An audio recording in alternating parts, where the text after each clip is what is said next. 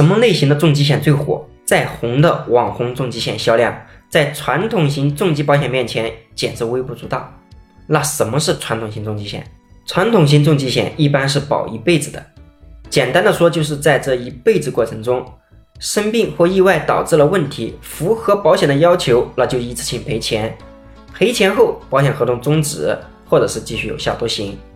那如果一辈子没有出现任何的重大疾病责任，人死后也会将我们交的保费或者是我们买的保额留给指定的受益人。